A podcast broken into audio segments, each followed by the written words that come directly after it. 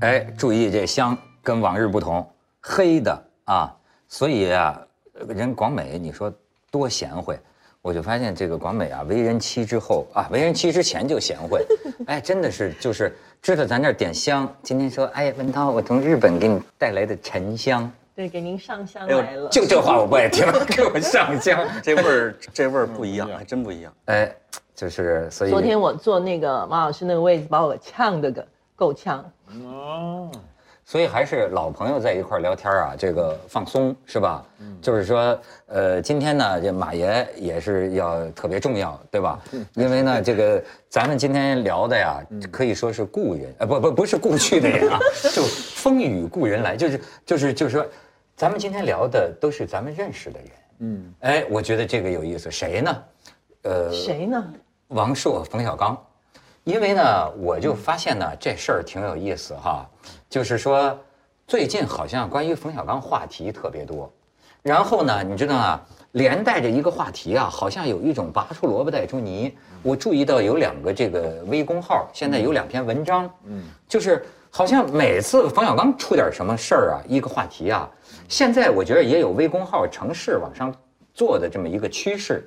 其实呢，都是过去多少年的这个八卦，但是呢，哎，哗，这两篇文章传的到处都是，哎，好像似乎就是说王朔、冯小刚的关系成了一个呃什么话题，所以我就说，哎，马爷今天就在这儿来，马爷刚才有句话我记住了，说这人不能搁叫人不能搁着，人不不经经割，人不经割。你搁搁搁老了。呃，搁久了成成成腊了肉了。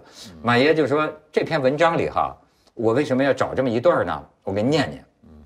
说冯小刚进入，就是都是讲当年，说冯小刚进入王朔的朋友圈后，一直处于饭局末席的地位。主要就是因为他来自普通家庭，其他人都是大院出身。王朔和叶京是邻居，住一个大院，训练总监部大院，全称中国人民解放军训练总监部，位列八部第二。郑小龙是总后大院，全称中国人民解放军总后勤部。马未都出身于空军武器干校。这他就完全是胡扯。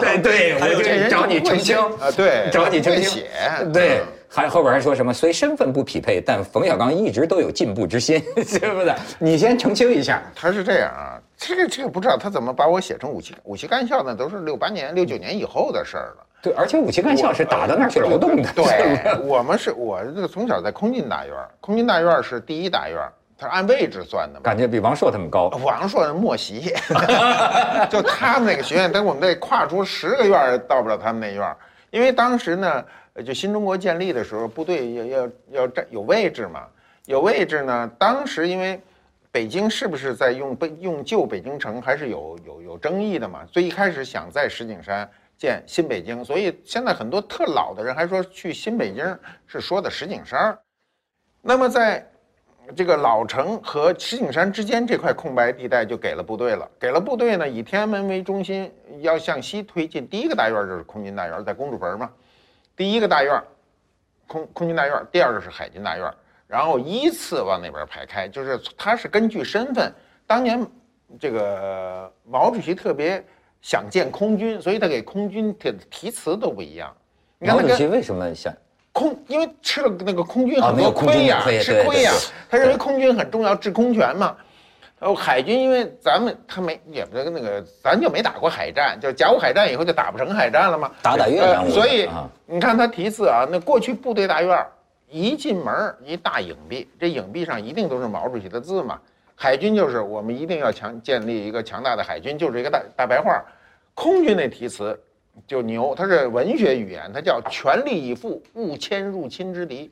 你想想，它给搁哪儿去了？哦搁到勿歼入侵之敌对对，所以他的这个空军，过去我们空军接电话都是那个电话都是公用的嘛，电话一响，拿起来说全力以赴，对方要答不上那口号，人都不给你找人，你这 入侵之之敌，入侵之敌 对不对？空军是这个，所以空军大院的地位非常高。嗯，说你们俩他们这些都是，就就王朔那院真是在整个在这个长街上是默默席。他问题是，你瞧，咱找着组织了，咱找着组织了。他这所有的院儿都在都在这个这个长安街上，哎，长安街沿线。所以啊，我就说，为什么马爷说这人不经割啊？我给你看看照片儿，你还有照片呢咱咱咱咱看看照片儿啊。呃这都是后来的那个时候就是以前的王朔和呃冯小刚啊，然后这个，嗯，嘿，这个我觉得 这个冯小刚这这些有点像剧照不。要不要，真能演戏，真能演这个角儿。然后你再看，哎，这是当年的，这这都广美都认识吗？赵宝刚、王朔、冯小刚、葛优啊，葛大爷，对，葛大爷，你再看，这是谁呀？这是谁呀？呃看像我吗？不像了吧？他你多不性格。这是王朔和马未都，你说这人精哥吗？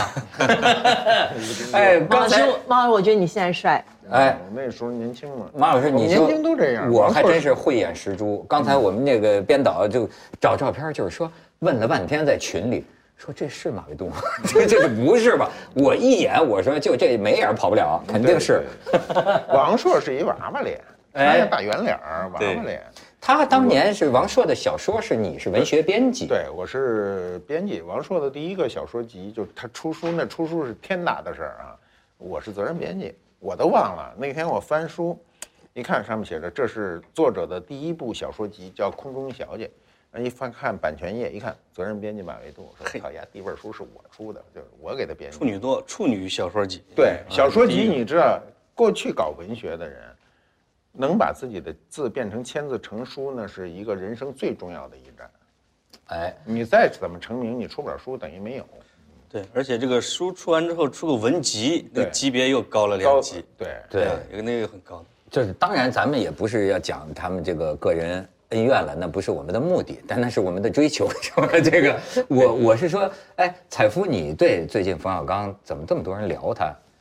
他每次都会有很多人聊，因为他先聊自己嘛，就是他自己起头聊自己，然后其他人就是很多的资料实际上是从马老师和冯小刚自己的书里边出来的，就是我把青春献给你那种，就是咱看的这这一波的呀，其实没多少新材料，就是就整吧整吧，又是一波就起来了，因为他每一次他是有新闻敏感的，冯小刚就是每一次出这种事儿的时候，他先掀一个潮头，哎，大家就跟上炒一把他，然后就基本上，因为他微博的那粉丝量比较大，他容易挑这个，一会儿骂记者，或者一会儿去报社去找事儿去了，或者那种的，或者一会儿骂这个，或者骂那个的时候，大家就蹭热点嘛，现在就叫蹭热点，就蹭一下他的。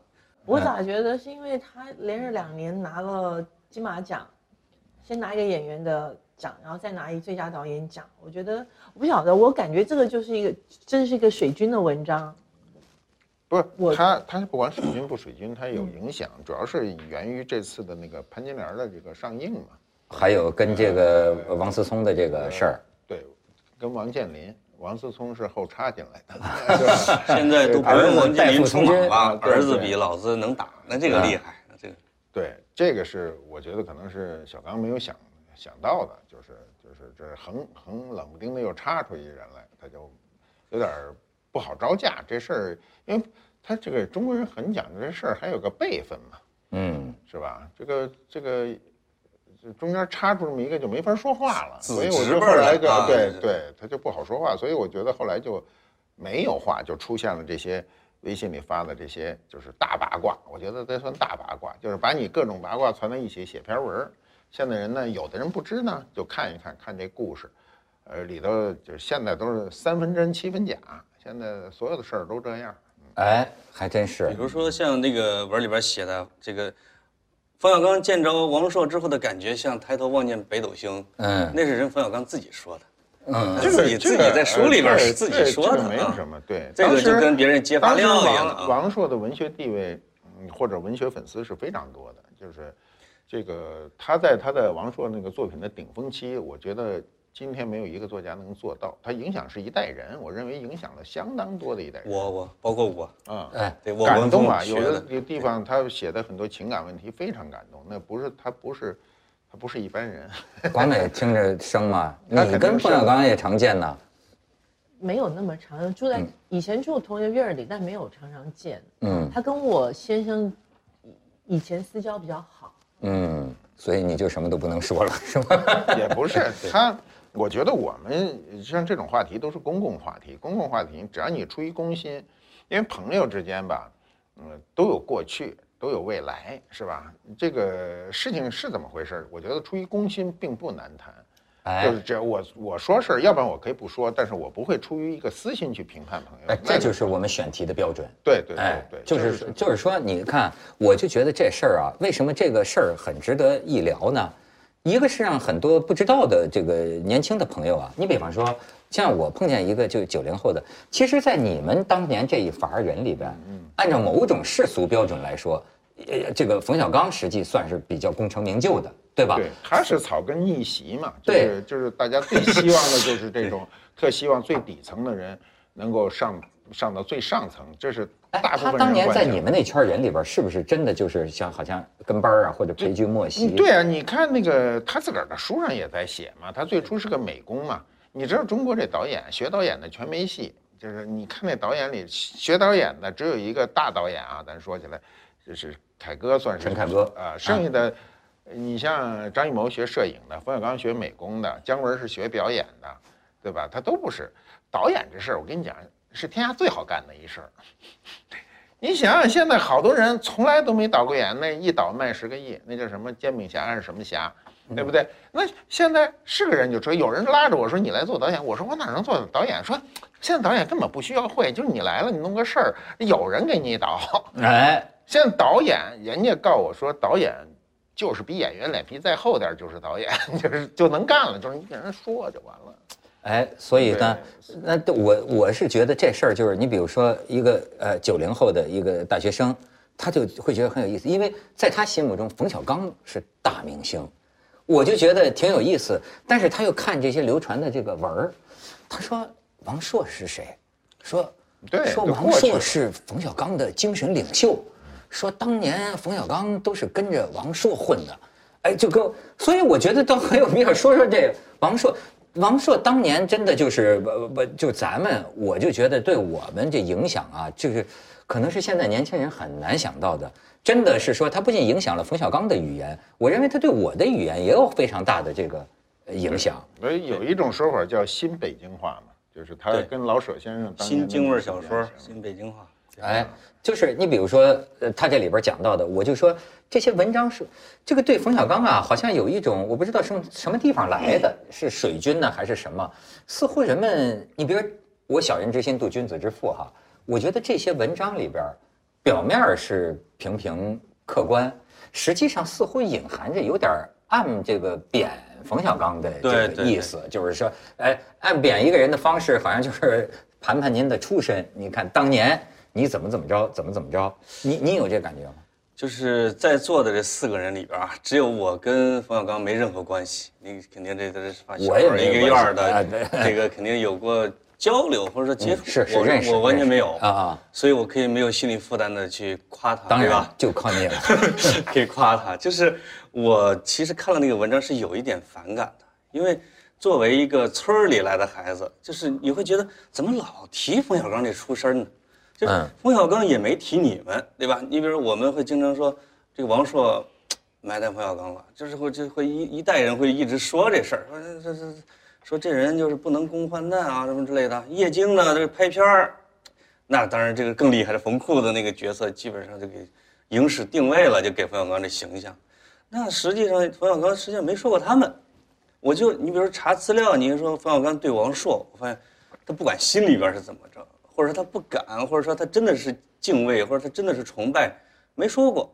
然后到拍《非诚勿扰》的时候呢，就是又继续再合作，就是有可能一个底层出身的或者胡同出身的人呢，他在事业上升的过程中，他会有各种各样的姿态，啊，他他也不是说心胸大，但是他会，他不会说我坚持一个什么东西，我跟你永远世仇，就是现在成了别人一直埋汰他，他呢，我就蔫了吧唧的，就是你来找我呢，你你让叶京再拍电影找我来站台，我还站，就这种，甚至有一种委曲求全在这里边放着，甚至觉得有一点小可怜在里边放着，这个就其实昭示了，就我觉得草根出身的人呐，出功成名就有多难这个事儿。大院的子弟像马老师啊，不是那不是有这事儿，就是说明成功。你不知道这嗯这人成功必须得两关，最简单的两关，第一关叫谣言，就是你觉得你身上开始背负谣言了呢，我告诉你，就是你快成功了。你要不然谣言它不来，谣言来完了啊，你下面得等着有强大的精神准备。你要有一天你要成冯小刚那地位，叫污水就来了。啊，叫湖一盆一盆的往下泼，因为污水你挡不住，你知道吗？谣言你还可以去说说怎么回事，你这污水一盆泼过来，你这没有招架之力。对，像这种事儿吧，我我觉得就是就是一个市民文化，市民文化，你每个成功者背后都会被人去扒各种事情。我们现在舆论是说起来，在全世界范围里是最自由的，随便说，就是你攻击人家，你胡编乱造，有人还说我帮富婆呢，你知道吗？我那朋那当然，人家说我帮一我怎么发财的，我帮富婆。您这说我模样啊，对那我也有希望了。对，我我就我我那朋友跟我说，他还气得不行。后来我说呀，我这事儿我都看见多少年了，我都没吱声。为什么？我说我很容易证明我没有帮过富婆。是什么呢？我年轻那会儿就没富婆这东西，我上哪儿帮去？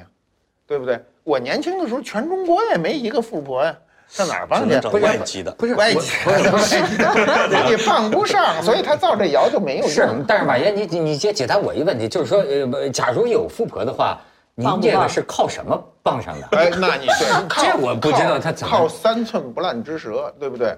不一定非得拿这个现在这种小鲜肉，有的人他就嘴好使就行，能体体世界上啊最最有价值的人是嘴好使，不是脸好使，脸好看没有用的。这您当然强项我理解了，但那不是这意思，就是 不是这个这就是他这种污水啊，或者说造谣言。啊，还有一个网上还有一个什么，也不是谁写的，说我当年怎么上深山老林里头去的找富婆去不是找找古董去，被人家捆 在树上三天三夜，是王朔救的我。我哎，我心说，我我都我说，我捆三天三夜证明什么？你知道吗？证明我身体身体好你看他反应是第一对的，就我就是身体好，对捆他们三天三夜，你们捆个试试。对哪有这事儿啊？傍富婆我是嘴头好，都是就是他这个都是你你走在社会上，你在什么高度上，你对应的就应该接受这个事儿，这也是没办法的事儿。有在我们这个社会里，过去是因为没有这种网络，就底下私传，你也听不见，说什么说什么都有。我听的那种各各种事儿，你比如有人不知道我跟王朔、冯小刚熟，过去啊，过去熟，那么有人在面前说那事儿，我听着都他妈不贴谱，你知道吗？比如说，比如就是瞎编嘛。有的人认为他怎么着，当年怎么着，就说这种就是当年的事儿，你没有亲历的时候，你说不出来。因为我是一个职业编辑，过去就是看人家是不是说真话、说假话的。那么你这事儿是编的，和你这事儿是真实的，完全是不一样的。你比如王朔写小说，王朔写小说的所有的事情都能找出原型，他就是能够再现于曾经过、曾经有过的故事，而且他再现能力非常强。啊，所以那时候感他感动的人不是几个人呐、那什么成千上万的学生都被感动了。哎，广美看过王朔的书吗？我真没赶上你们的那个对他没看，你比如说一半是火焰，一半是海对，水。你是另一个语境里的。小姐，我零八年才搬到北京来的对呀，那呀。那早，那他们都过去因。为呃，王朔的小说经常有时候不过江，就是就是北方语系的小说，就尤其是不会到台湾、香港那种地方太多。而且我我相信，就算以我的这个文化这个背景吧，就算我看了，我相信很多东西我是没有办法理解你。最理解的就是琼瑶阿姨吧？我也不看琼瑶你看过没看过吧？但是琼瑶影响了很多人吧啊。琼瑶的电影原来原来有人有一阵子还说王朔是男琼瑶呢，那就这意思，他影响的人哎多。，但是你说，你比如说，呃，你老公当年跟这个小刚也比较熟，呃，你你在他们这个圈子里老听他们聊，你这个台湾长大的，呃你现在对他们聊的这套嗑能意会了吗？我告诉你哦，我我是属于那种男人的局，我老公的局，我基本是不参加的。你知道，因为哦女人在男人的局里面，男人有很多话是不好说，不方便说，所以呢，我觉得这个还是这些老北京这些老炮儿们自己在一块儿玩玩的开心一点。但如果说你问我，就是说对小刚导演的感觉吧，我这样我这么讲，我零八年搬到北京来，我跟冯导第一次接触是他的《非诚勿扰》在杭州的首映礼。那个时候我的感觉就是，冯导真的是自带光环，就是他一站出来就自带光环。所以那个时候虽然我穿着高跟鞋，我整个人比他高出大半个头，但是就是说他那种高大上的形象，就可能是就是啊，他很高大上嘛。就是他，我跟你讲说他的气场嘛，那个时候那个片子又卖的这么火，就是说他给我的第一印象，我就觉得，因为以前就耳闻，就觉得他是中国大导演什么的，然后第一次亲眼见到他的时候，真的也是给我非常高大上，然后旁边这个舒淇又站在旁边这样子，我就觉得哇，这个形象是非常的，真的是高大上。但我后来因为我签了华谊，然后就有更多的机会接触到冯导，但是也多半都是在台上啊什么看到他。第二次很贴身的接触的时候呢，说真的，我我我对他的那个整个的感觉真的是很震惊。为什么？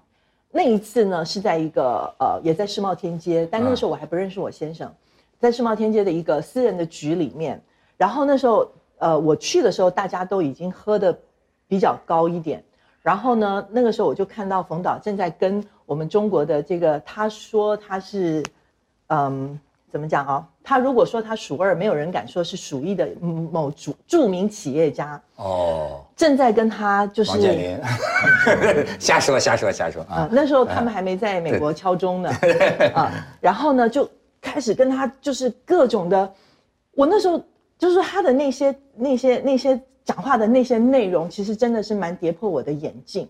我心里就在想，这么一大腕儿的导演，因为他肯定是投资人，我就会觉得说，一个导演面对一个投资人的时候，他身段可以这么的低，而且就是他的那种微小，把自己放到那么那么的微小，跟我第一次见他那种高大上的那种感觉，就是形成这么大的反差。所以那时候我心里就觉得，人成功真的不是没有道理的，这哎这哎这真实的冯小刚，哎是吧？这这这能屈能他，伸。你像他跟这个，就说他跟王朔的这个不同，但就是他能低声下气。你你知道，就是说，哎，他到最后就有有，我对他没有什么褒贬可言，就是我就说我亲身感、感受到，有一次，比如说他抽烟，就戒了烟了，后来又抽又抽起来了。后来我记得有一次，他就说，他说我想想，我活在这个世界上，不管哪哪儿，唯一一件事儿不需要跟别人商量，自个儿就能决定的，就是这个。抽烟了，所以我想我干嘛要戒呢？哇，这等于为什么他爱哭呢？是不是因为好多这个辛酸史啊？这我哎，你要说他爱哭，我还真就没见过他哭，我从来没见过。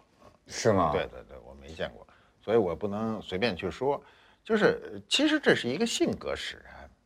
你比如说，呃，爱哭是一个表象吧，那有人不爱哭，这辈子没哭过，也有这种人，这人更悲催，你知道吗？你想想，一辈子没能哭都哭不出来，哭不出来。有人是永远哭不出来，他没有找没那根弦儿，你知道吗？所以很难。哎，其实我理解他呀，就是说，你比如说当年你们弄那个海马歌舞厅啊什么的时候哈，我我觉得就是他就是从等于最底层的，美工嘛开始呃干起，哎，但是说我有一点体会到了，这冯小刚夸人是一绝，你明白吗？而且呢，我认为他夸人有些时候也未必是出于什么机心，因为他夸我能有什么好处呢？对吧？他有时候高兴了啊，就见人就夸。这是他的一种交际的方式。这个说会夸人呢，就是说他能他能看透你你的闪光点，你的闪光点，这个是一种观察力。不是他们那些人，就这部作家在一起啊，他当时都不叫夸，叫举他，就是举他，举他就有一个很这词儿有点狠，就举高了他能撤梯子让你摔下来。然后呢，当年这种举人呢，其实把人举起来最厉害的，其实倒是刘震云。啊，哦，刘震云当年我们去去这个去弄笔会嘛，就是一住住一个月，然后刘震云就说每一道吃那不是上午都是该该写东西写东西，中午吃饭，然后呢，刘震云吃饭呢就说那时候跟他跟王朔还没那么熟，就说呀王老师你那小说写得好，王朔说没什么好的，就是，然后瞎写啊，然后第二天呢又说王老师你小说写的确实好，然后王朔说真的写的不好，说你的小说也写不错，呃第三天中午因为天天都是这事儿嘛，刘震云还是这套嗑说王老师你小说写的真好。王叔说：“我我我是觉得我小说写的不错。”然后刘震云转过头跟我说：“一般人就扛不住三天。”就举你，他举你是有目的的。就人呢是这中国人，中国文化中有一种东西叫自谦，是吧？中国人最爱说的话就是哪里哪里哪里是个自谦词儿，是吧？对，是吧？哎。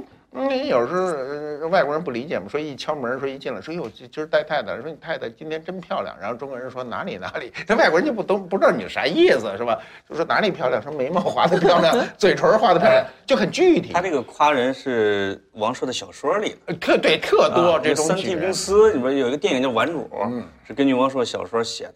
我看那个，后来我就受到影响，也老夸人。嗯，就是因为他们就是他们发明了一个哲学观，就是利人不损己是世界上最美好的工作。嗯，他一到公交车上，就是这个这个葛优跟那那谁呀那个，哎大娘你今儿穿的太好了，美。大家哎是吗？真的？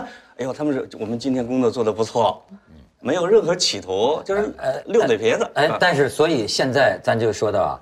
就是说，是老一代的这聊的这套嗑儿，嗯，这种谈话，我现在就有时候发现呢，呃，跟今天的很多这个观众啊，已经搭不上了。对，就是因为今天是个直白。说话就只给，是。我们我发现我当年也是受王朔的影响，就爱说反话，嗯，是吧？咱们都是那个那个夹枪带棒、含沙射影的，对，那是一种乐趣，就是说这个拐着弯儿啊，就是乐趣。可是我今天就发现，有一部分观众接不到，他接不到，他不知道，他不知道这个话呀是要反着说。你比如说上次我就说那个徐浩峰，呃，北京电影学院那个那个那个那个教授，他说写剧本，他说我们当年写剧本，老师讲的是说啊。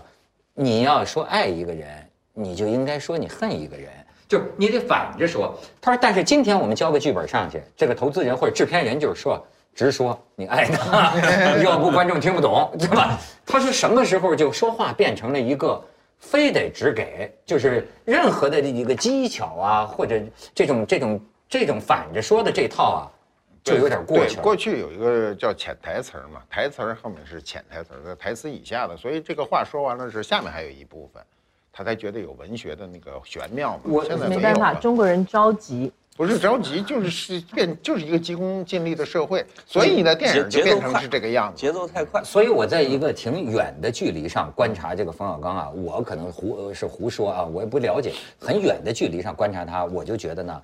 他最早呢是把自己身段放得特别低，对吧？就是这电影嘛，咱们就是票房嘛，为了观众嘛，弄一乐嘛。然后就是哎，也肯为了电影通过审查呀，拿到资金呐，呃，求人呐，这很多人情世故，我觉得他都愿意付出。其实，而且他精于此道，我认为他这个这个这这方面非常精。对。但是呢，到了这么一个时候，一方面呢是自己呢也挣够钱了吧。对吧？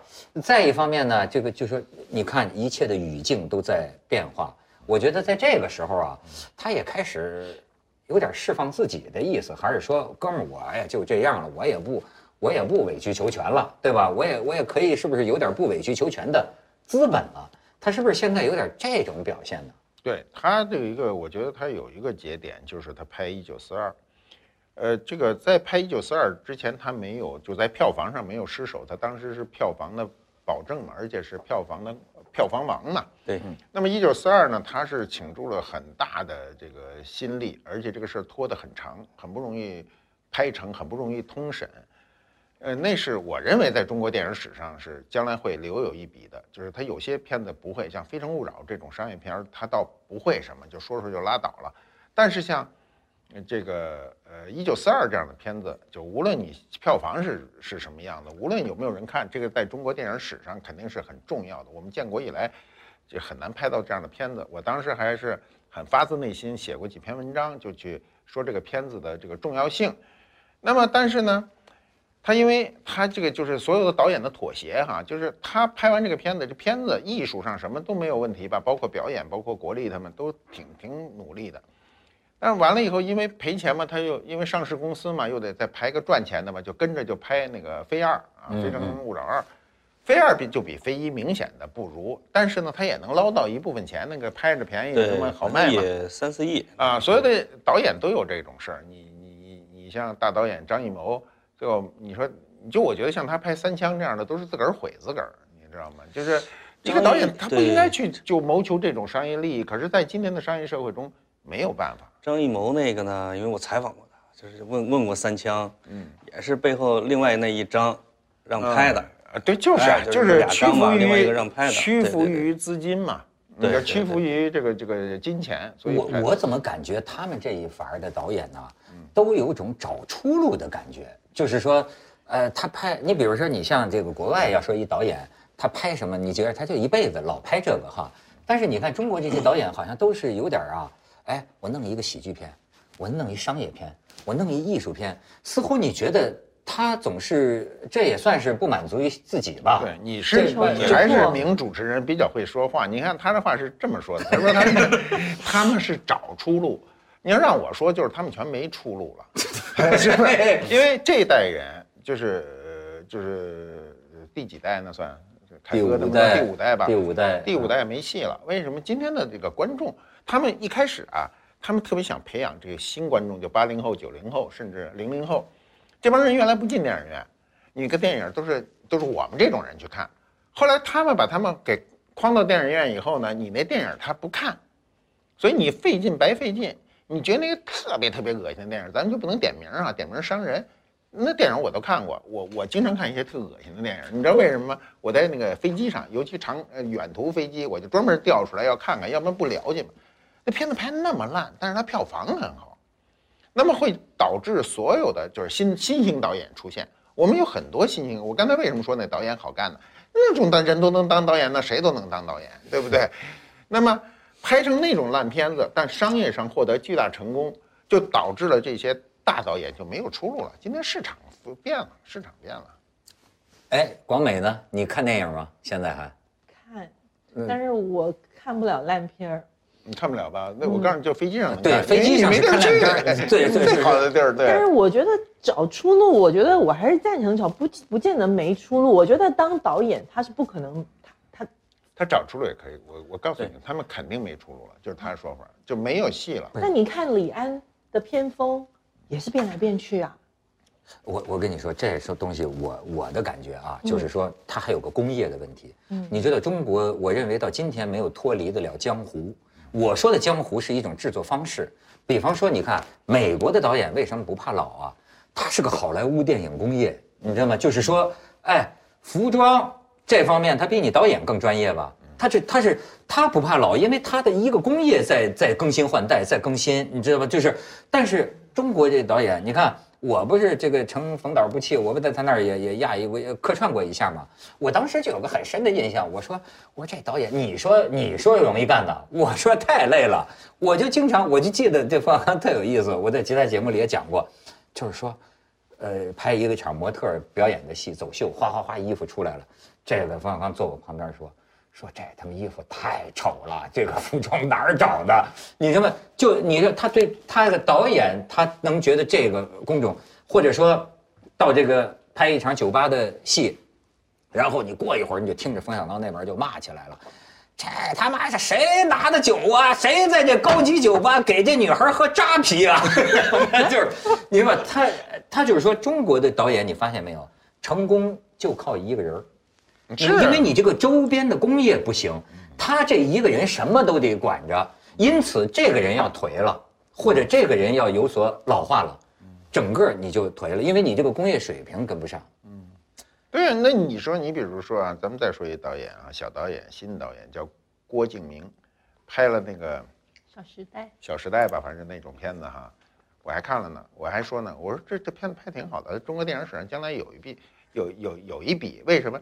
你拍这个时代最为不贴谱的奢华，就得拿这片子说事儿，你别的你还没有，它不是说一点价值没有他，真代表这个时代。代代表这个混乱的时代啊，混乱的时代，你得有几部混乱的作品拿出来给大家看吧，它有价值，而且郭敬明也过时了，好像郭敬明最近的一个电影，你像他都过时了 对对，郭敬明也都过时了，过时了，我们该进坟里了。对对，所以他这个这个这个就现在被淘汰率太，高。所以其实我就说，你讲王朔、冯小刚，其实不是讲他们俩怎么着，而是选择。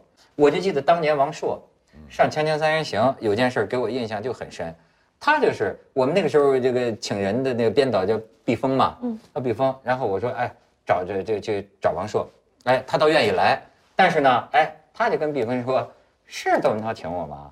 那毕峰说是啊是啊，他是他请我，他怎么自个儿不给我打电话啊、对吧？怎么让你打电话？王朔就是，怎么让你打电话呢？那那那那是他请我吗？要真心他请我，他应该找我。我一听这个，我就赶快就就就就就给他你应该跟他打电话。对，没有，他可不是摆拿架子，他只是判断这事儿真真假，他就这样人。哎这话你刚才学的太准了，就是他。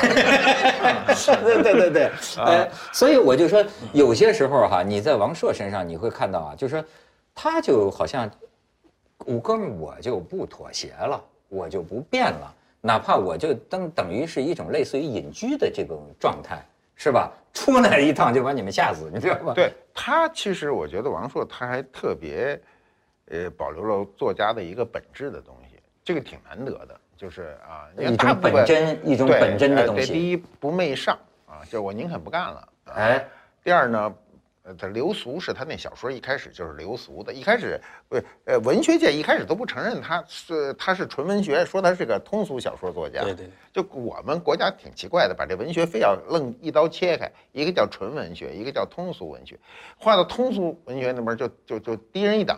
过过去啊，八十年代、三十年前，所以王朔其实我我我因为这过来了嘛，这几十年过来以后，你会发现他这样作家挺难得的，挺难得的，就真的保持了作家的一个基本尊严。我说的很准确，基本尊严是有的。我看我们现在好多作家连没有基本尊严，你知道吗？这就就就别当作家了，真的。我看那个现在这个文章就不知道真的假的，但是说王朔挺有意思，说他写这个《我的千岁寒》的时候，他那个门口附近住着一修自行车的，他呢每回回家一看这，你也说的知道这事儿，，我说的他这事儿，你这是真事儿对。那也是那也是各处摘的，摘到马老师我说的的，他那就真事儿，他真是讲讲，讲讲。他真是是他他天天那个家门口有个修修自行车的补车带什么的，嗯他天天看着他他烦，说没灵感，一见他他就他就开始纠结嘛，纠结呢，他就得想办法让他走，然后他就过去说你你你你你你挣多少钱？就是跟人贫嘛，那不是挣多少钱？他说我我给你三万块钱，你能走了吗？那人觉得他哪有这事儿？说他就回家拿三万块钱就给他。给他人就走了，走了以后他还纠结，他说他会不会回来？我说他不会回来。他说为什么不回来？我说他他回来，他怕您跟他要钱。然后说他这账上就三万块钱，对，他就三，他本那不是就三万，他大概三万零个几几百块，就是他说三万就是他有这钱，哎他要当时有五万啊，他肯定就说五万块钱你走不走？他肯定是这个，他就三万多一点我一朋友，朋友他也给过钱，那个吴鸿飞唱歌的，嗯嗯，有一次吴鸿飞说，就是我这出唱片不是不是出专辑出不了，王朔也不认识我，他这这让我去找他，见面给我五万块钱，出专辑去了。嗯，哎，就我是就是给他比较就是有点作家的天生的素质，像这些事儿都是作家干得出来。哎，就不那个呃，如果我就那另外一种作家干不出来呢，都不是纯粹的作家。这作家能干这事儿，嗯视金钱如粪土这个，尤其视别人的金钱为粪土。你哎，马爷，你给个结论吧？你觉得就说这俩人的关系，让你有什么领悟吧，或者感触？嗯，我觉得一开始是一个相互利用的关系，啊，相互利用。你比如说，这个你不能说是冯小刚利用王朔，王朔也当时利用冯小刚去通过影视这个途径去宣传嘛，因为呃，在上个世纪八十年代的时候，影视是没人写的，大家认为你要是个剧作家很丢人，你得是作家，剧作家地位低。嗯，啊，所以大家都不愿意写写剧本。那么什么时候开始就觉得这个影视剧有影响呢？其实还是《渴望》开始，《渴望》当时是那个执笔的叫李晓明啊，他五十多集啊，那当时印象非常深刻。他说把自个儿写残废了那我记得，啊，太他妈苦了。那时候是在一个无望的情况下写这本子，不像你现在，现在作家多牛，都是你你得把钱先先打我账上，我才能动笔呢。那过去都是先写呀，最后都不知道怎么情况。那么在这个情况下呢，就是，呃，我记得很清楚啊，就是《渴望》播出以后，那个王朔还是挺敏感的，他就说，就因为他是个通俗的东西嘛，渴望是个通俗的东西嘛，他写小说也是比较通俗的，就说就说这电视剧将来的影响力会非常的大。那时候再加上港台很多电视剧也引进嘛，啊，所以当呃这个冯小刚找他去拍这个电影的时候，因为那时候我已经跟他们就比较远了，因为我我的我跟文学就好过十年，十年以后哦，海马歌舞厅你不是其中的对，人吗？海马歌舞厅是我最后在这个做这个事儿的最后一站，弄完那事儿我就彻底的离开这个文学和影视了，彻底离开了。我就我不太喜欢那种纷杂的生活。那么他们俩之间一开始就是相互利用啊，利用我这个利用是中性词汇，不是一个、呃一个贬义词，不是就是要利用。那咱俩也相互利用啊，我让你帮我去主持一个二十周年庆典，那我肯定利用你。啊，我利用您多一些。啊，对对对对对，这相互利用，相互利用说明你互相有价值嘛。嗯，这个没有什么不好的，不是说俩人全是没有利用关系，俩人全是哥们儿，这都是瞎胡扯啊。但是就说你们那个时候大呃大院儿子弟这么一直混下来的，呃，有没有这种掰了的？然后太多了，都你没有商业利益，你就不会掰。你知道，你有商业利益，只要有稍微有一点过不去的就掰了。就是人仅仅是商业利益，全部理念呢人，做人呢，没没那事儿，所有人都为钱，理念没什么 啊，理念没什么。过去还有一种掰，就是你你把女朋友搞了就掰了哦啊。现在这种事儿搞了就搞了，说我这凳他不不知道怎么脱手呢，让你给搞了，是吧？这他倒不会了，现在就是商业。你看掰了的一定是跟钱有关。那咱咱们都公开的啊，咱们只能说公开的，不能说不公开的。你比如二张，他刚才说张艺谋和张什么张伟平吧，哎对张伟平张平伟，张伟张伟张伟平啊，那掰了，那肯定是跟商业有关，那也不都不用问他，对没有理想，那你是几年没给他钱嘛？嗯，对对对，帮自己收那你现在作为过来人，你到现在你觉得呃存在不存在一种呃年少哥们儿老来伴儿的现象？会会，就是当所有的商业的东西全都没了，这这个历尽劫波兄弟在嘛，相逢一笑泯恩仇。鲁迅写的好。好，好，好，行，马爷给归结的好，嗯谢谢，谢谢，到点儿啊。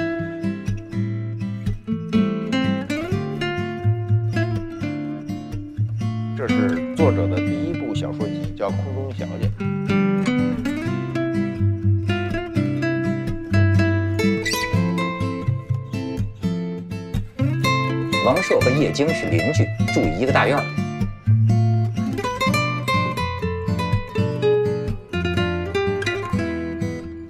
郑小龙是总后大院，全称中国人民解放军总后勤部。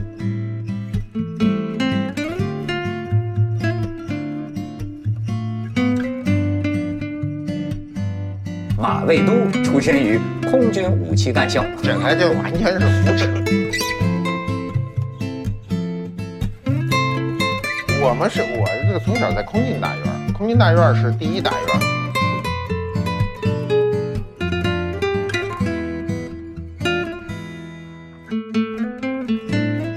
海马歌舞厅，你不是其中的人对，海马歌舞厅是我最后在这个做这个事儿的最后一站。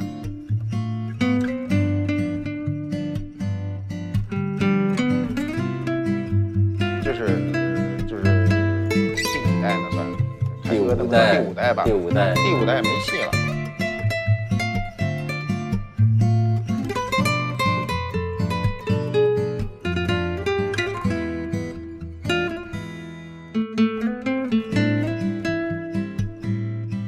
你比如说上次我就说那个徐浩峰，呃，北京电影学院那个那个那个那个教授，